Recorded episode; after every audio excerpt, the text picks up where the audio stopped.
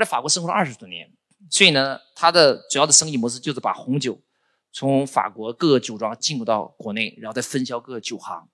这个模式传统打法是没有问题的，但是随着一三年啊中央八项规定出来，他很多客户就消失掉了。再加上这个行业竞争太激烈了，所以这几年生意一直下滑，一直下滑。他最高峰找我之前最高峰一年五千万的业绩，公司才三五个人呢，一年做五千万，生意可潇洒了，利润非常高。结果呢，这几年每一年下降，每一年下降，每一年下降，降到最低点的时候就是一千万了。换句话说，五分之四的市场都消失了。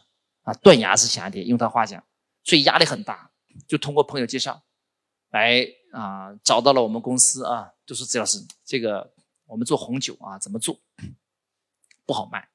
一般的红酒不好卖啊，那是啊，往往是价格品质，它的价格品质都没有问题，它是客户人群原来那个需求消失了，原来往往都是腐败消费，一餐桌可能吃饭四千块钱，喝酒得喝个十几万，一瓶酒可能。”三五万就没了，所以他赚的是这个钱。他甚至有些客户，他卖酒给客户的时候，客户说：“你不要害我，你卖酒给我就等于害我了。”现在我还敢喝酒啊？